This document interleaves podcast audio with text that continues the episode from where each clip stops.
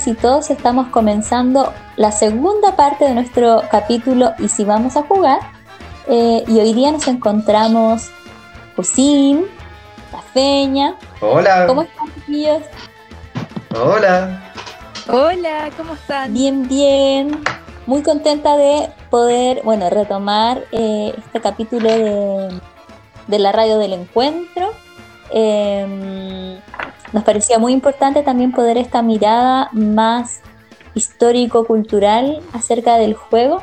Em, pero antes de partir con eso y con nuestra invitada para hablar de este tema, que es una historiadora que después ella también nos va a contar más en detalle sobre ella, em, nos quedamos con un pendiente, la de Santería. Así es, habíamos dejado habíamos dejado pendiente una adivinanza, nuestra segunda adivinanza del, programa, ¿cierto? Sí. Así es. No sé si les parece que la, que la repita para que ha pasado un tiempo, así que quizás refrescar la memoria para los que no, no... Refresquemos la memoria. Sí. Me parece. Por favor. bueno, aquí va la, la adivinanza entonces. Y dice así. Canta sin voz, vuela sin alas, sin dientes muerde, sin boca habla. De nuevo, por favor, por favor. Una vez más. Una vez más. Canta sin. Canta sin voz, vuela sin alas, sin dientes muerde, sin boca habla. ¿Qué les parece, Canta chiquillas? sin voz, vuela sin alas, Está difícil esta adivinanza. Un fantasma, no sé. Vuela sin alas. ¿Eh? Sin dientes muerde, sin boca. ¿Un silbido? Un Por ahí, puede ser. Un sueño. Mm, el viento. Yo digo que el viento. ¡Eh! Ah, claro. Así es. claro. Así es. Canta sin voz, vuela sin alas, sí. Viste, anduve cerca con el silbido, anduve cerca. Sí. Sí. Súper. Me diste la idea. Estaba cerca. De ahí la agarré. una pista, una pista. Oye, Feña. Entonces ahora, ya con esto resuelto, podemos pasar a, que nos cuentes de nuestra invitada para hablar hoy día de, de esta dimensión más, más histórica, más cultural, muy importante que vamos a ir viendo a lo largo del capítulo, porque cuéntanos de nuestra invitada. Les voy, bueno, les voy a contar. Hoy día tenemos una gran, gran invitada. Su nombre es Angélica Ovalle. Ella es historiadora y musicóloga y se ha dedicado principalmente a la historia cultural de Chile. Entre sus publicaciones, ella ha escrito eh, distintas cositas. Una de ellas es Juegos Tradicionales, sobre el cual nos va a contar ahora a continuación. Así que tiene mucho, mucho que contarnos. Va a estar muy bonito este capítulo. Súper, entonces vamos a escucharla. Buenísimo. Que nos cuente de su libro.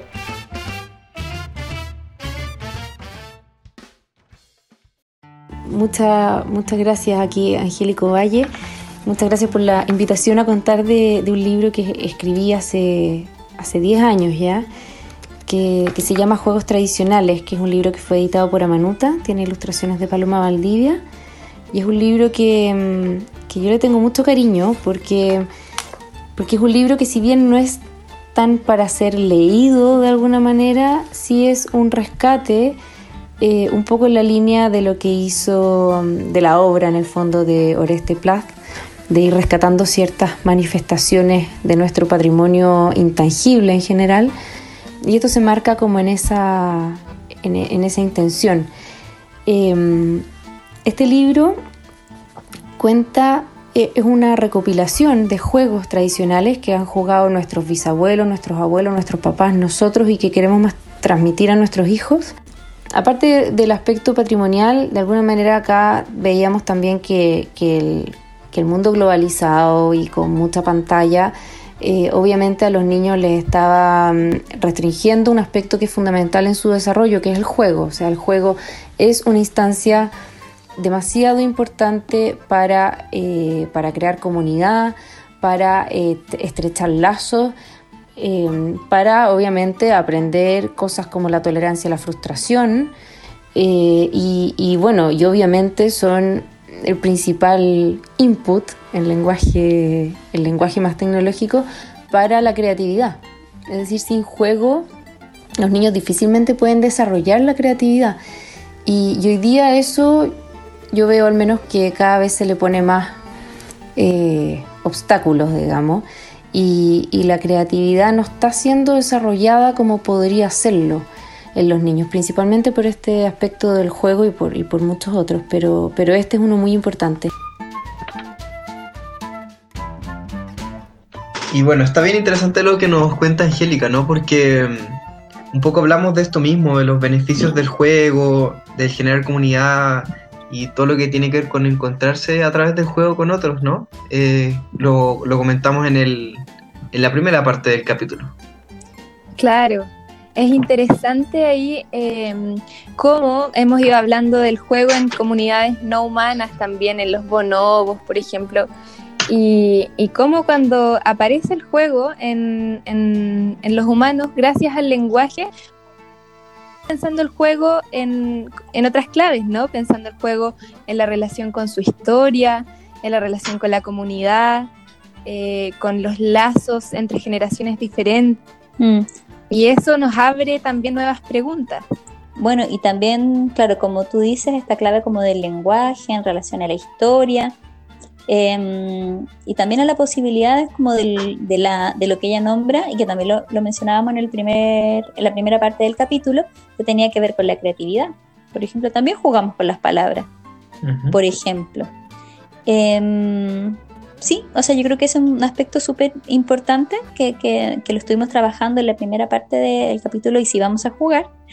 Em, pero otra también, que es muy importante, que ella lo menciona, que tiene que ver em, con esta mirada en que algo de las pantallas, finalmente nuestra relación con ellas, em, ha venido también a restringir o a limitar esos espacios de juego y de encuentro con otros. Eso digamos, estaba, yo creo que hacía una crítica bien transversal como al lugar de las pantallas. Em, pero en la actualidad, en las circunstancias, sobre todo en que estamos ahora, algo de eso también, digamos, entra en tensión porque las pantallas hoy día son nuestra posibilidad de encuentro con otros. No sé qué, cómo, cómo lo miran ustedes, cómo lo piensan. Sí, como que recuerdo mucho, por ejemplo, hasta antes de la pandemia y del COVID, que estaba muy en boca mm, el restringir, por ejemplo, los celulares y los tablets eh, en los colegios, ¿no? Como en, en, la básica, como que está interviniendo, o sea, pareciera que, que se, se pone como a interrumpir tanto como el juego, o sea, la posibilidad de crear eh, en distintas esferas, ¿no? Como desde lo académico, de poner atención en clase, pero también en, en, los juegos o que no hay espacio para crear. Eh, pero claro, ahora parece que viene todo ese pensamiento, esa crítica que, podíamos tenerle a, a, las pantallas. Eh, pienso que tiene que ser un poco vuelta a ser discutida o tomar otra, otra, otra arista ahora que en el fondo estamos. O sea, la única, poco dices tú, la única posibilidad que tenemos de, de jugar con otros eh, es a través de las pantallas. Mm. O sea, en este momento, en estas circunstancias como de emergencia, ¿no? que, al final se ha traducido eh, en confinamiento, en estar encerrados, en este momento es como un recurso. Mm. Exacto. Y es curioso, es curioso porque eh, que podamos, o sea, cómo estamos hablando hoy de las pantallas es muy distinto como estábamos hablando hace un mes, ¿no? Eh, yo creo que no, yo no era muy amiga de la idea de las pantallas y hoy día es lo que nos permite conectarnos mm. a otros. Entonces, ¿cómo podemos ir también? El, el otro día escuchaba una investigadora que decía, también están en cómo se use la pantalla, ¿no? Como de repente el que pueda producir un diálogo entre las y los adultos y las y los niños que estén en la casa, eh, a propósito de lo que pueda aparecer en esa pantalla, por ejemplo. Entonces también, eh, ¿cómo, ¿cómo, lo usamos como un recurso en un momento en que estamos, en que tenemos menos, eh, menos materiales disponibles para poder relacionarnos con otros? Mm. Sí, y Y quizás lo otro que a mí también me, queda resonando em, es claro, es como pensar que también todo este mundo finalmente la tecnología eh, es también una producción cultural y que tiene tanto sus pros y sus contras de acuerdo también en el contexto en que nos encontramos. Em, bueno, o sea, pensaba que esto también lo comentamos en algún momento antes, en este como síndrome de aislamiento social, eh, que primero fue como nominado así en, en, Japón, el Hikomori, eh, que son estos jóvenes que se aíslan y que están encerrados y que su única fuente de comunicación eh, son, son sus computadores y es a través de eso que se, se vinculan al mundo, que es una muestra muy radical de aislamiento, eh, porque ni mm. siquiera entran en contacto con su familia. Y que bueno, ahí tal vez es un análisis más grande, porque en realidad quizás la problemática no está puesta en el uso de la pantalla, sino más bien en, en qué de lo, de lo social o de lo cultural los llevó a aislarlos. Claro. Eh, o a aislarse. Eh, porque mucho de lo que se dice de, ese, de este como síndrome, ¿no? que al final es como por, poder nominarlo y, ver que es una problemática, es que son jóvenes que han quedado fuera, como sin fuera real y donde no hay expectativas de un futuro en, eso, en ese entorno social. Pero bueno, eso es como quizás la, la, forma más radical que uno puede ir encontrando como en nuestro escenario anterior a todo este contexto de, de pandemia, de confinamiento. Em, bueno, yo también les comentaba antes que he escuchado de distintos pacientes míos, como eh, ya sea en el contexto como más hospitalario, ahora también de, la consulta virtual, eh, juegan ludo, que está muy en boga el ludo. Niños o de adolescentes, por ejemplo, una paciente que se junta con, con su primita de 7 años, un tío, a jugar ludo. Otra paciente adulta que también se, reúne con, eh, con sus amigas eh, a jugar ludo. O sea, como algo de ese juego súper tradicional y, como antiquísimo, eh, juego de mesa que hoy día se está jugando en forma virtual. No sé Oye, qué interesante eso. Sí, yo creo que también toca... Exacto. Dale, Pilla. ¿Qué vas a decir? Sí, no, me pasa que o sea, si yo pienso en los juegos virtuales pre-pandemia, em, puede ser falta de conocimiento, pero me imagino que no eran juegos tradicionales o me suenan más a otro tipo de juegos. Pero hay algo, hay algo al estar aislados que, que busca que, o que buscamos relacionarnos intergeneracionalmente, ¿no? Y para eso, quizás los juegos más tradicionales tienen otras claves que nos permiten conectarnos entre generaciones y bueno, eso se pone en el mundo virtual. Entonces, eh, o sea, yo jamás habría pensado una relación entre juegos virtuales y juegos tradicionales, pero algo de eso estamos viendo hoy día también. Mm, claro. O sea, por ejemplo, este, este, ejemplo que yo les contaba de, de, esta adolescente, ella juega con su primita pequeña, con su tío, como con otros familiares, con su hermana, que también es mayor que ella. O sea, como que cruza las distintas generaciones también. Sí. Como una excusa para, el encuentro, diría yo también. Además de pasarlo bien, etcétera, es para poder estar con otro. Sí, un poco pensaba en, eso también como, eh, bueno, por lo menos mi generación no, no es ajena a, la tecnología, eh, pero nos tocó ver cómo evolucionaba también, cómo se desarrollaba.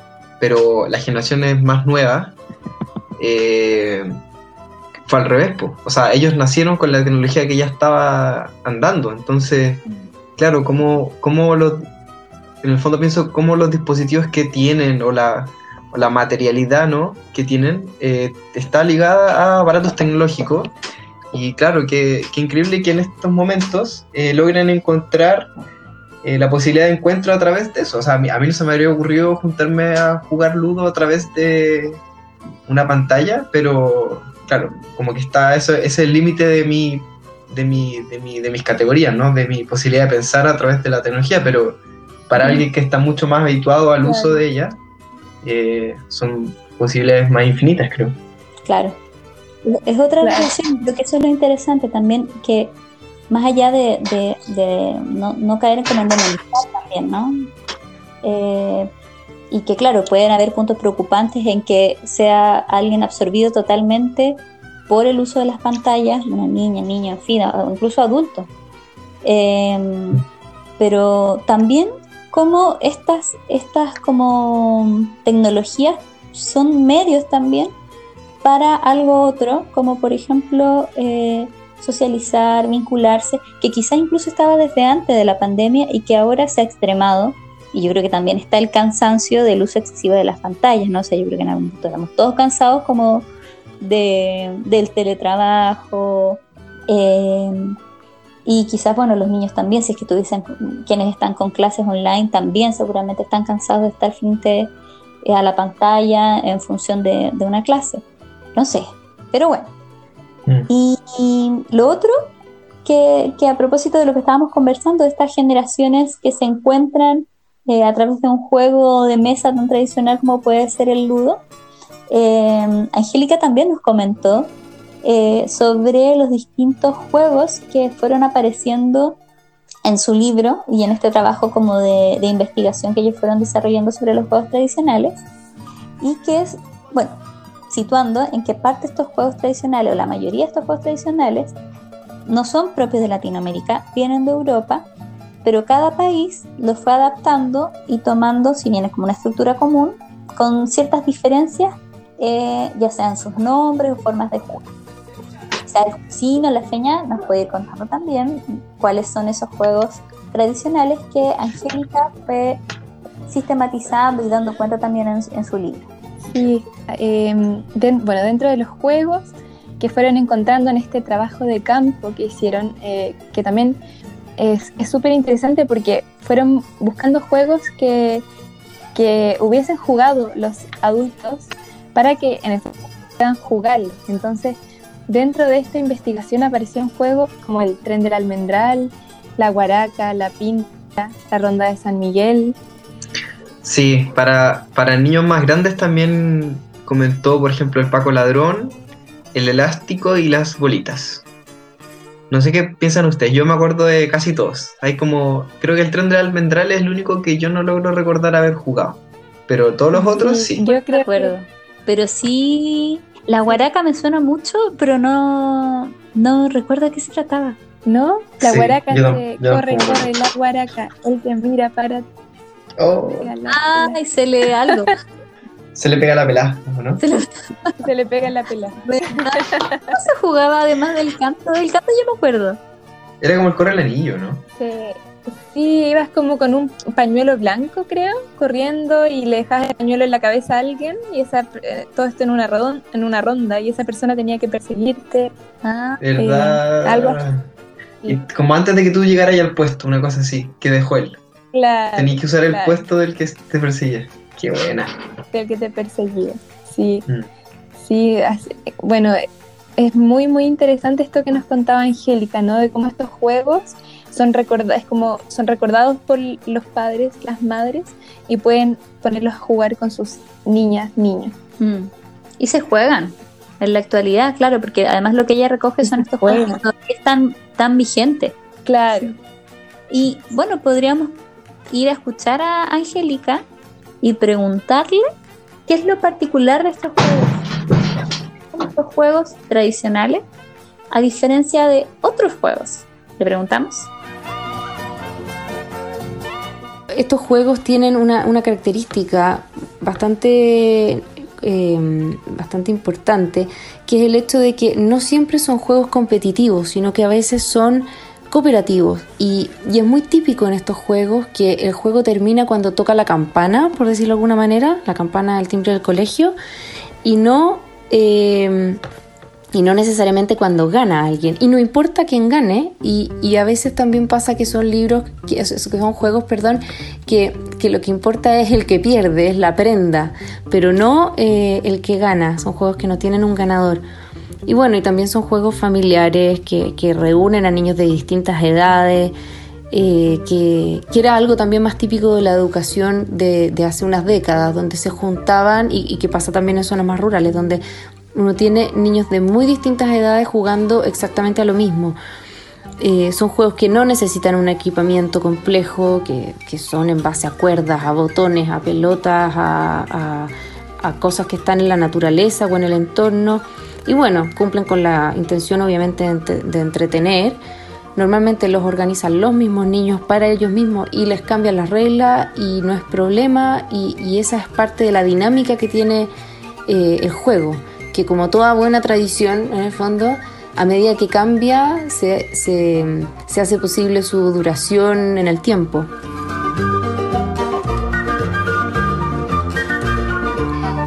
Qué interesante esto que nos comenta Angélica sobre la particularidad de los juegos tradicionales, ¿no es cierto? Esta idea de que eh, no son siempre juegos competitivos, sino que aparece la cooperación también, eh, aparece la agencia de los niños, y de las niñas, que son ellos quienes arman, desarman estos juegos, y que terminan con el timbre, ¿no? No cuando alguien gana. ¿Qué les pareció a ustedes estas ideas? Sí, o sea, está como bien en consonancia también con lo que em, conversamos en el primer capítulo, ¿no? Como a propósito de estas eh, relaciones con, con, otros, de socializar, de ponerse en el lugar del otro, de regular. Conversábamos antes también nosotros, eh, recordando momentos en la casa del encuentro también, que eso ocurre. Sí, eh, es, bien interesante ver eh, que de pronto juegos de niños más grandes, como la escondida, o sea, recuerdo mucho, la escondida algo que jugamos harto en la casa del encuentro, por lo menos últimamente. Y es bien interesante ver mm. cómo niños pequeños que están recién aprendiendo a caminar eh, logran de alguna forma incorporarse en la lógica de lo que es esconderse, o, si es que no lo logran mucho, como que los niños más grandes adaptan el juego para que puedan, puedan jugar también. De repente, de repente como corren, corren más despacio para no chocar. Como pienso en esto de que hablamos del self-handicap. Mm. Eh, como, que, claro. como que incorporan mucho al, al otro, ¿no? Como, como un otro que existe, separado de mí, etcétera, eh, a través de este juego, pues, que es como, bueno, este juego intergeneracional. Y claro, como que no está mucho bajo estas lógicas de quién es el mejor, eh, sino que como que se satisface a sí mismo en el hecho de jugar. La, meta primera es jugar y las cosas que se ganan eh, vienen después. Claro, y jugar con otros. Claro, jugar con otros. que son las, las reglas finalmente del juego se adaptan para que puedan entrar todas o todos los que quieran jugar. Por eso también como este cruce con los niños más pequeñitos, los más grandes, em, que también es lo que nos dice Angélica y que nosotros lo vemos como, como práctica que ocurre en, la casa del encuentro también. Claro, y, y qué bonita manera también de ir ir aprendiendo la diferencia, ¿no? Como si jugamos con, diferentes, con otros diferentes a nosotros, eh, vamos a ir aprendiendo a relacionarnos con otros diferentes.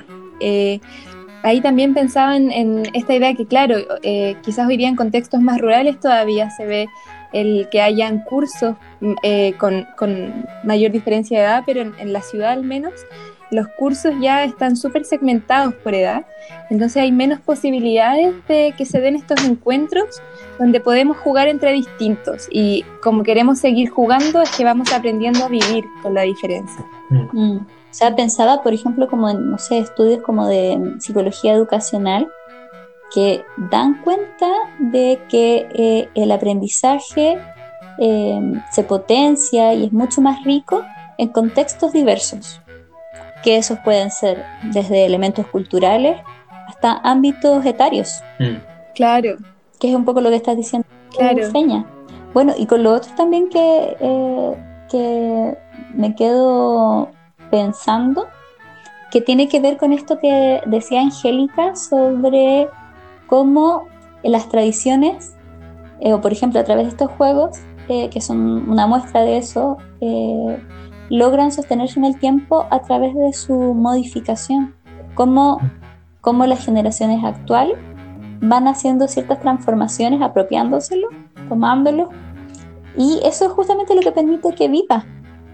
No es la idea más rígida, ¿no? Como que la tradición no, no es algo quieto, estático, eh, sino más bien algo que su permanencia está supeditada a, a, lo nuevo, a lo novedoso, a lo que traen nuevas generaciones, eh, cómo la acomodan y la hacen propia.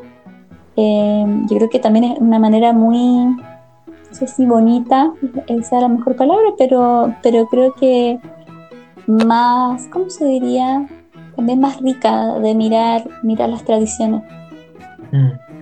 Sí, bueno, y algo que comentábamos también como otras cámaras, eh, de cómo también las rondas, por ejemplo, que, que mencioné anteriormente, o que les comentábamos, eh, también vienen como a, o sea, tienen, no, no es fortuito que sea como, eh, claro, que va a salir el lobo y te va a comer en el bosque, como que hay algo que también se, que lo hablamos también en, en el capítulo anterior de tramitar, ¿no? Mm. De, o de elaborar, creo que fue la palabra que conversamos. Claro. Mm. Como que hay como que miedos meos que son medio históricos. Temores, como más bien de mm, eh, como nuestras inquietudes y agobios humanos eh, pueden aparecer ahí. Claro, que han, que han puesto y es jugable y hablable y, y, reíble de esos temores que son terribles, pero que, bueno, son parte de la vida y que en la medida en que se pueden modificar, tomar e incorporar, parece que se hacen más llevaderos también. Claro. ¿Y qué mejor manera que hablar de aquello presentándoles la siguiente canción? Así es. Nos vamos a ir ahora con una canción que se llama Juguemos en el bosque. Yo creo que nuestros auditores deben conocerla, ¿no es cierto? Sí, yo la conozco. Seguro que sí. Yo también. Seguro también ella. ¿Quién no la habrá jugado en su infancia? ¿Quién no la ha bueno, jugado? Los que no la han jugado lo pueden jugar ahora. la versión que traemos. claro.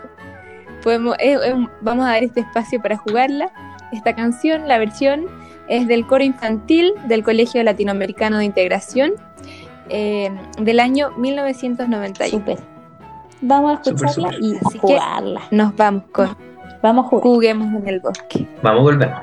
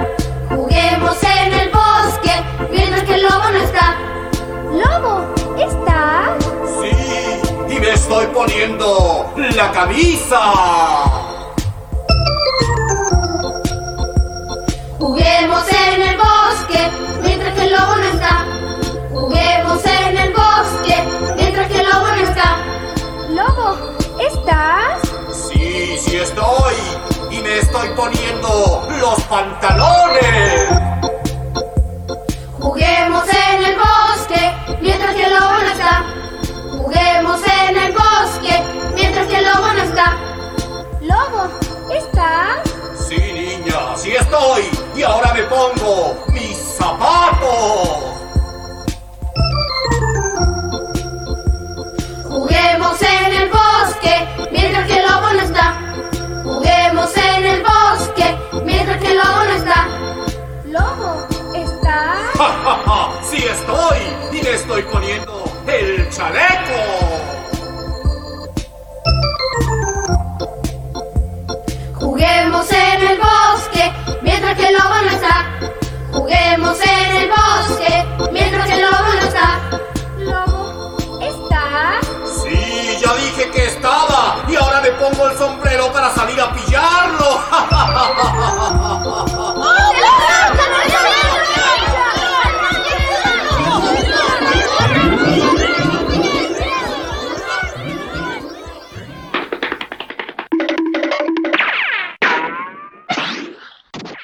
no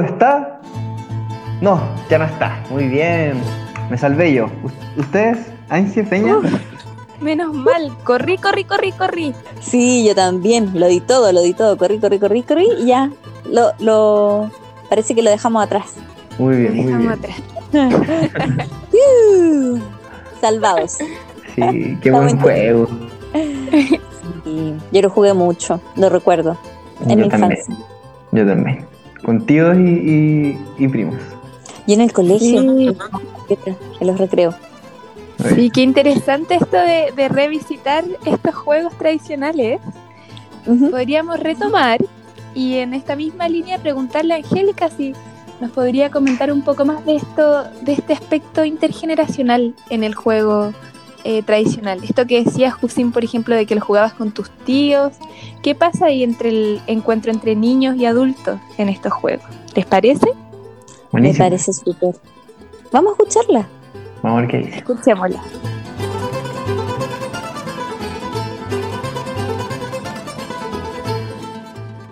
Un aspecto muy importante de estos juegos es que permiten algo que hoy día pocas cosas permiten y que es eh, el encuentro intergeneracional. En el fondo, acá es muy bonito ver cuando hay juegos, cuando uno ve niños jugando a cosas que le hacen sentido a un abuelo que está mirando, es muy bonito lo que se produce como encuentro entre ellos.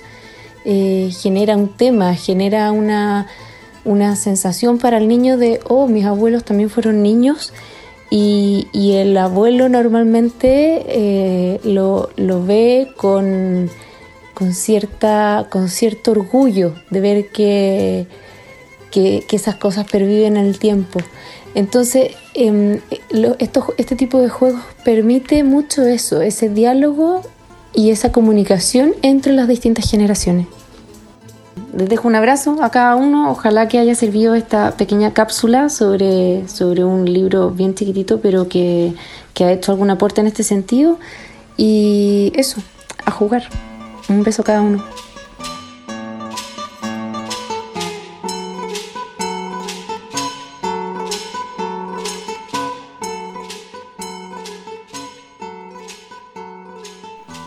Y bien que, bueno, volvemos de, de escuchar a Angélica, agradecerle su participación, haber, eh, bueno, transmitido también eh, parte de su trabajo, de este libro también muy, muy interesante, muy rico, que nos dio mucho material también para poder conversar hoy día eh, acerca del juego en su dimensión más histórica, cultural, eh, y justamente en este punto que fue eh, lo que nos comentó ahora ya al final, este aspecto también intergeneracional eh, de los juegos tradicionales y que ella enfatiza que, claro, posibilita un encuentro entre generaciones que ella, bueno, nos sitúa, ¿no? Abuelos, niños, o sea, generaciones que están muy distantes también entre ellas. Em, no sé qué piensan ustedes de lo que hemos visto también en la Casa del Encuentro, qué de esto hemos podido también ver, escuchar, ser parte. Hemos hablado harto de eso. Por ejemplo, hacemos harta diferencia, recuerdo, con, con las casas verdes de París, en que no se anota, por ejemplo, en la pizarra eh, a, los, a los padres, a los cuidadores. Y nosotros sí lo hacemos. Eh, como que hemos conversado harto que también acoger la crianza tiene que ver con acoger al, a los niños en los adultos, ¿no? Y que criar parece que también lleva a eso, ¿no? Como que algo de eso, eh, o ver a los niños jugar, genera que los padres se reencuentren con, con su infancia. Eh, yo me acuerdo mucho conversando con, con, mis padres, ¿no? Como que se comenta algo de los juegos, ahora que saben que estamos haciendo este juego, este capítulo del juego, y Este juego. este capítulo de los juegos, jugando también. Y, y nada, pues le, le comenté, algo le pregunté a mi mamá del- de, de qué juego jugaba y fue como abrir un- una llave. ¿no? que jugaba al tarrito, al, al caballito bronce y que se acordaba de que, de que su prima que venía de Viña, eh, que siempre venía como con ropa nueva y qué sé yo, la tiraban para que saltara y que se le rajaron los pantalones, era como su venganza. Pero claro, pues algo, algo, algo remonta a los, a los adultos a su niñez, a su infancia. Sí, y es muy emotivo Claro. también, ese, como que trae todas las emociones de ese tiempo. Sí, y bueno, ahí también, quizás para, para contextualizar también a, nuestros auditores que, que no conocen la, la casita del encuentro, eh, lo que Jusín decía de escribir a quienes nos visitan en la pizarra es que todos quienes cruzan la puerta de la casa del encuentro, nosotros tenemos una pizarra ahí en la entrada, entonces cuando eh, ingresan se escribe el nombre de la persona, ¿no? Se escribe el nombre del niño y se escribe el nombre del adulto que lo acompaña. Entonces, en ese sentido, claro, eh, estamos acogiendo eh, a los niños, a los adultos y ahora en esta dimensión que hablábamos del juego, a los niños, como decía Jusín, que viven eh, en los adultos, las memorias de la niñez. Y, mm. y qué bonito es, claro, es lo, emotivo que es. Yo, yo también hace poquito tuve que hacer un, un ejercicio de recordar los juegos eh, de mi niñez, tanto los juegos en que jugaba sola como los que jugaba con mis primos o y es, es un ejercicio muy bonito, es como, como que surgen emociones, pensamientos, historias nuevas. Y ahí, en, en ese sentido, pensaba también como esto que decía Angélica, ¿no? De, de que cómo abuelos y niños se encuentran eh, a través de un juego. Eh, me, me, remontaba la idea también de cómo es que dialogamos con los niños, como cuando adultos escuchamos diálogo generalmente pensamos en palabras, ¿no? Como en uno se junta a hablar con otros adultos, pero los niños en general se juntan a jugar con otros niños. Entonces, mm. ¿cómo dialogamos con los niños? No, no necesariamente a través de las palabras, sino que el juego también se transforma en un lenguaje que nos permite entrar en diálogo. Y eso claro. es fundamental hoy. O tal vez también cómo entran en, en comunicación distintas formas de diálogo o de, o de, poder ah, construir ese diálogo. Porque por un lado, claro, como dice la feña, están los juegos, los niños se juntan a jugar, eh, pero a veces también el jugar permite poder hablar, eh, por ejemplo, de la historia. Eh, tal vez en, en, no sé, quizás más en, en un plano social, no hay muchas instancias que convoquen a niños y adultos a ese encuentro. Eh, o hablar en familia acerca de las historias también que, han vivido eh, los, padres, los abuelos incluso. Em, y el juego puede ser un buen motor para, eso. Eh, o justamente como nos decía Angélica, estos juegos tradicionales mm. que abren esta posibilidad. Sí. Em, sí, es, bien, bien interesante cómo convoca la, niñez en su, de sus distintas maneras, ¿no? Como decía la Feña, a los niños que, eh, o esa niñez que aún vive en, en, los adultos, y esta niñez actual, la, la de los niños. Mm. Bueno, y, tomando esto que dices de la historia, eh, cómo estos juegos tradicionales y, el, y el jugarlo con, con niños y que se juega intergeneracionalmente, eh, qué importante relevar ese ámbito de la historia, ¿no? de los padres o de las familias, porque muchas veces con, con, ciertos saberes, ¿no? como con esta idea de que, de que hay como que educar a los padres para ser padres, ¿no? como que Em, que un poco, un poco deja de lado esa historia, ¿no? Y que también este jugar y el se conectarse con la propia historia y cómo se fue criado, eh, también es un ámbito de la crianza, ¿no? Que muchas veces pareciera que es dejado de lado ahora, ¿no? En, pos de estos saberes más técnicos, ¿no? Como estas habilidades parentales eh, o manuales de crianza y, y, esta otra parte, ¿no? Que es súper importante y que, y que conecta con algo más, más auténtico y que y que y bueno es como y es una relación más directa no no, no tan intermediaria y, y que si la relevamos o le damos como mayor potencia o más importancia eh, también uno autoriza a los padres a que a que hagan su ejercicio de, de parental.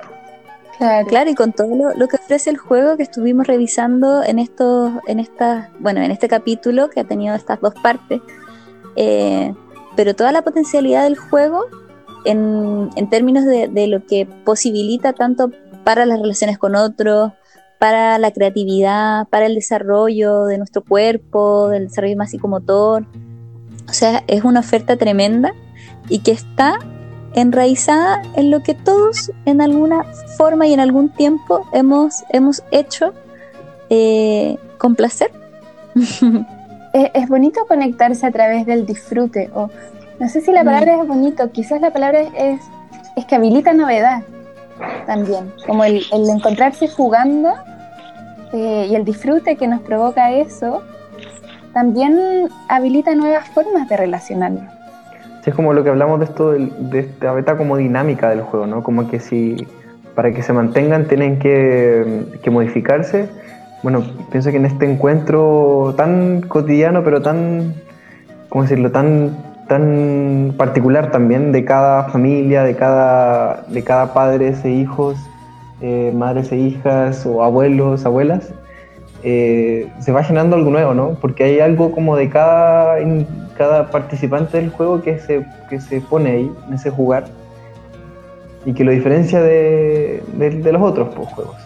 Y, y, algo, en, claro, como decías tú, algo de, ese, esa relación, esa comunicación que se logra eh, intergeneracionalmente que, que no se logra de otra forma.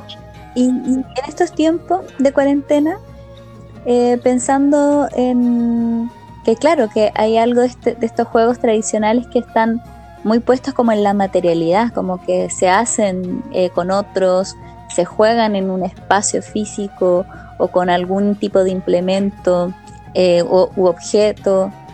Sí, pues está más difícil. Es algo también que íbamos estando como al principio de esta, de esta segunda parte eh, del capítulo. Y pensaba también cómo, eh, bueno, nos hemos ido arreglando para poder generar esas instancias de alguna u otra manera, eh, a través de las plataformas que, nos da Internet. Em, pero, pero claro, tal vez este encuentro intergeneracional, por ejemplo, entre abuelos y niñas, niños, abuelos, abuelos, niñas y niños, en este tiempo tal vez sea un poco más difícil en ese sentido, como de espacios de, juego, que no lo excluye, pero, pero tal vez sea más complejo. Mm. Sí, yo creo que esa es una, una tensión que es importante reconocer, que tenemos distintos modos de aproximarnos a la tecnología en, en las diferentes generaciones, ¿no?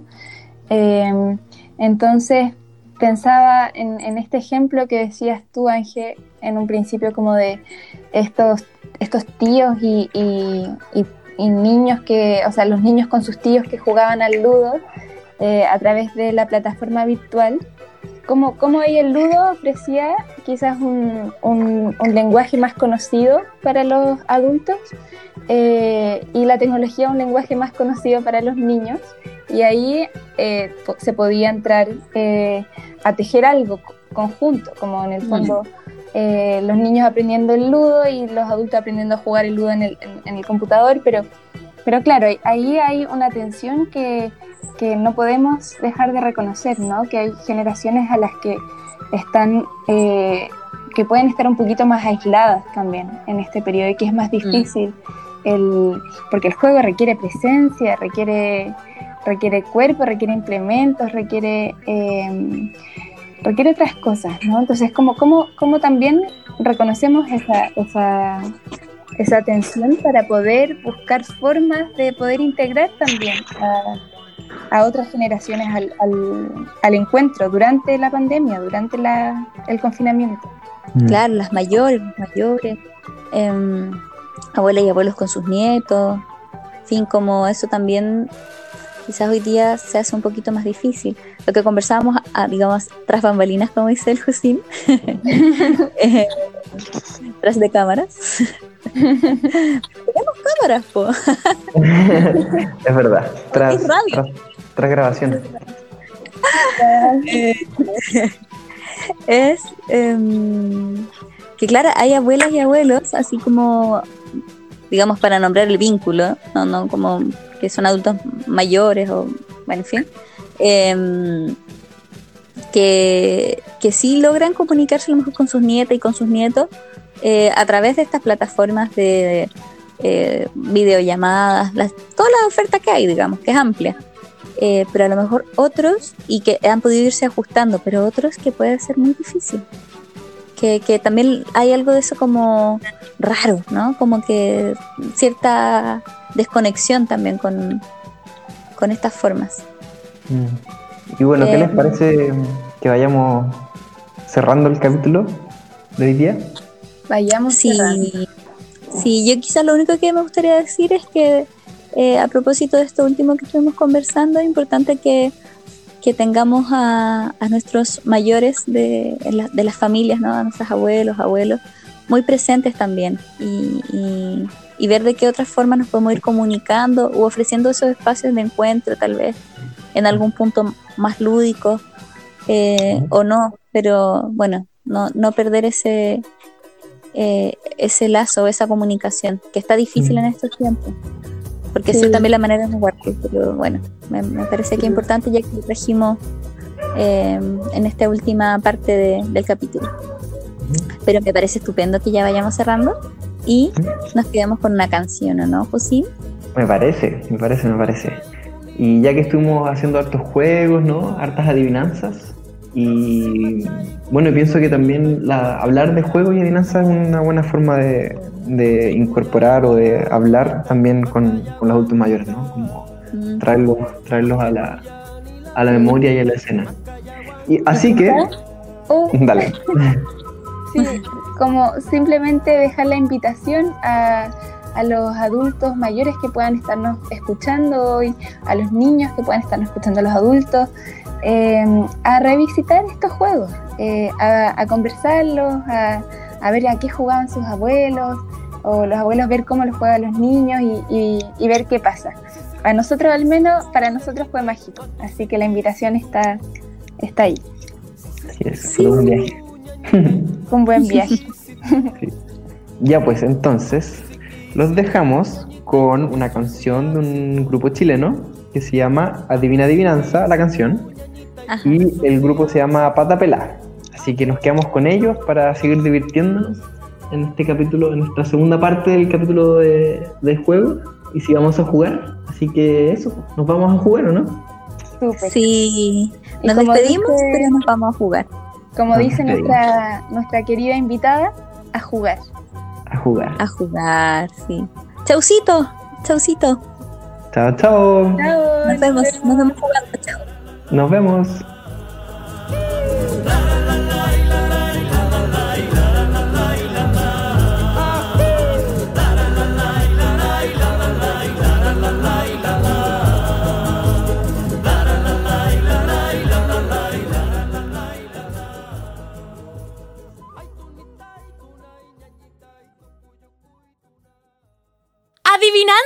Juguemos todos a las adivinanzas.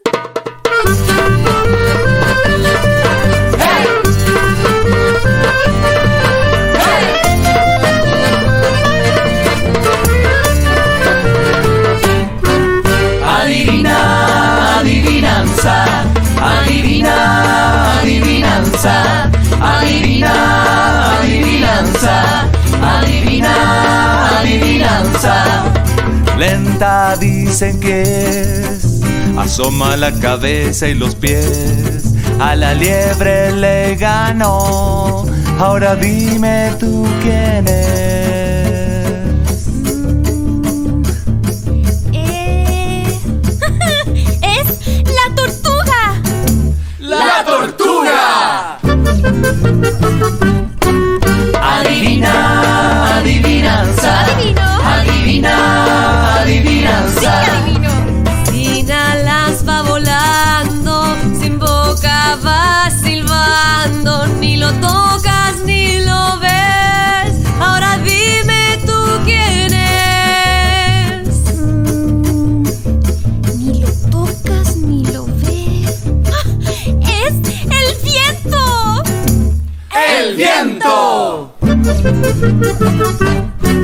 Adivina, adivinanza, adivina, adivinanza. Cambia su forma con cada estación, necesita del agua y del sol. Bajo el suelo están sus pies. Y ahora dime tú, ¿quién es? ¡Es el árbol! ¡El árbol!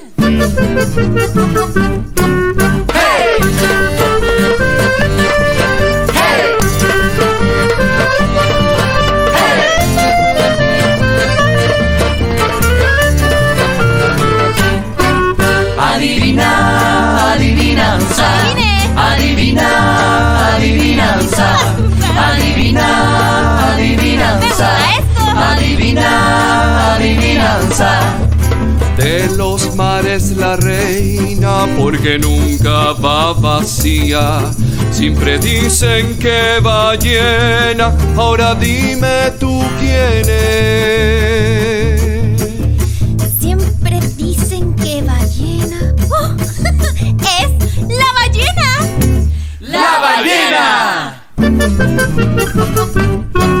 Adivina, adivinanza. Adivina, adivinanza. Su cuello largo es, se alimenta en las alturas, tiene manchas en la piel. Ahora dime